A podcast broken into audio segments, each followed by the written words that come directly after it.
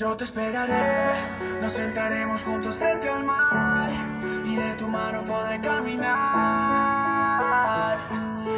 Y aunque toda mi vida, yo te esperaré. Margaret fue esposa de Oswald Lawrence, quien dio voz al anuncio que se escuchaba en las estaciones del tren. Después de la muerte de Oswald en 2007, su esposa encontró un momento en el día para volver a escuchar la voz de quien fue el amor de su vida. Todos los días de camino a su trabajo, Margaret tomaba unos minutos para escuchar la voz de su esposo. Pasaba al metro y lo escuchaba. En los días difíciles, se quedaba por un largo rato a escucharlo. Esto se volvió una rutina durante cinco años, pero en 2012 su viaje se volvió amargo al darse cuenta de que esa amada voz había desaparecido para convertirse en una digital. Asustada por no volver a escuchar a Oswald, decidió acudir con el equipo de la estación, quien le explicó que se trataba de una actualización con un nuevo sistema digital. Ella les explicó que este cambio significaba quitarle la única manera de escuchar a su esposo. El equipo le pidió una disculpa y le explicó que no se trataba de un cambio que ellos hubieran hecho, sino que en general todo el sistema había cambiado, pero le prometieron tratar de buscar los viejos audios y realizar una copia para ella.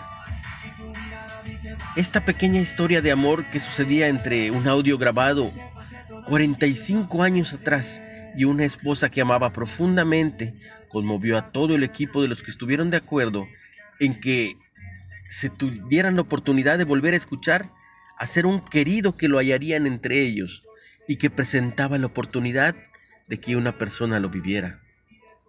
Tras buscar y encontrar y restaurar archivos, procedieron a digitalizarlos, hacerlo pertinente para que pudieran ser aceptados en el nuevo sistema y llevar a cabo el papeleo y los permisos para regresar a Oswald a la estación. Desde la Navidad de ese año, la voz que da vida es diferente a la de las demás estaciones y la historia de amor diario se revive. El esposo debe amar a su esposa, así como ama su propio cuerpo. El hombre que ama a su esposa se ama a sí mismo, porque nadie desprecia su propio cuerpo. Al contrario, lo alimenta y lo cuida del mismo modo que Cristo cuida la iglesia. En realidad, cada uno de nosotros forma parte de la iglesia, que es el cuerpo de Cristo.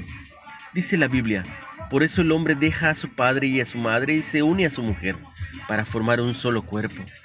Esa es una verdad muy grande y yo la uso para hablar de Cristo en la iglesia. En todo caso, el esposo debe amar a su esposa como si se tratara de sí mismo y la esposa debe respetar a su esposo.